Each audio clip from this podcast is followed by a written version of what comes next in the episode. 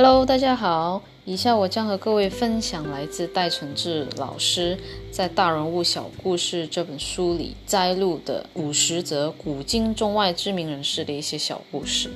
这些小故事带给我们启发，让我们一生受用。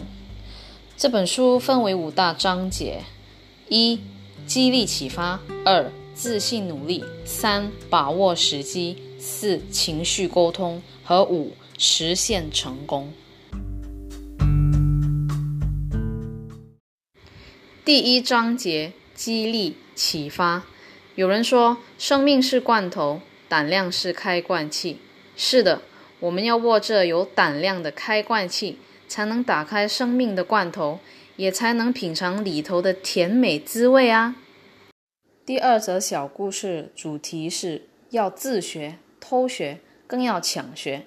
李嘉诚先生是香港企业家，出生于中国广东潮州。创立的长江集团已成为香港最大的企业之一。二零零八年至今，位列富布斯香港富豪榜之首。李嘉诚名言：“想要出人头地，学习是唯一的武器。只有通过勤奋的学习，才能通往人生的新天地。”香港华人首富李嘉诚先生小时候自潮州逃难至香港，家境贫困清寒。抑郁的父亲染上肺结核而过世，所以他在十四岁时就自己出门找工作。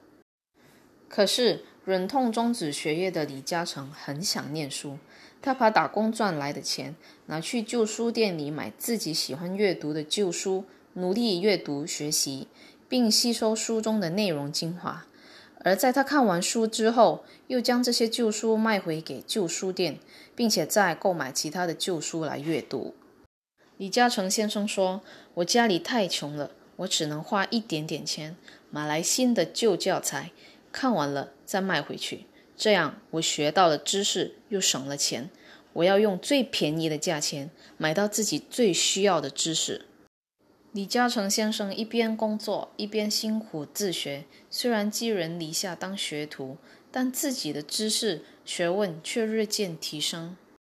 一九四五年，二战结束后的某天，他工厂的老板急需要发文件，但书记却请假。李嘉诚先生因好学而被推荐帮忙，也完成老板交代的任务。从此，老板对他另眼相待，将他从杂工调至货仓管理员，后来又成为业绩极佳的推销员，再升到经理，更在十九岁时成为总经理。每天把握机会，偷学一点。这是李嘉诚先生的翻身制胜关键。李嘉诚先生有一颗随时抢学的企图心。当别人在维持现状或是懈怠、原地踏步时，李嘉诚先生随时随地都在抢学别人的智慧、知识和专业技巧。同时，李嘉诚先生也不断的靠着阅读英文杂志、专业刊物，学习吸收新知识。他必须比别人早一步知道下一个获利先机是什么，并不停的提前抢学，才有制胜的机会。从自学到抢学，从勤奋到自律，李嘉诚先生为自己的专业一点一滴的不断累积和学习。在困境中，人不能躲在家里，而是要勇敢走出去。因为困难，困难，困在家里万事难。出路，出路。出去走走才有路。美国作家梭罗说：“光忙是不够的，我们必须自问我们在忙什么。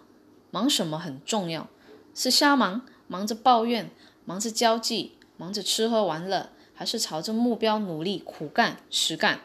李嘉诚先生从小就知道忙着自学、偷学、抢学，让自己有更多的专业知识，才能在社会上与人竞争。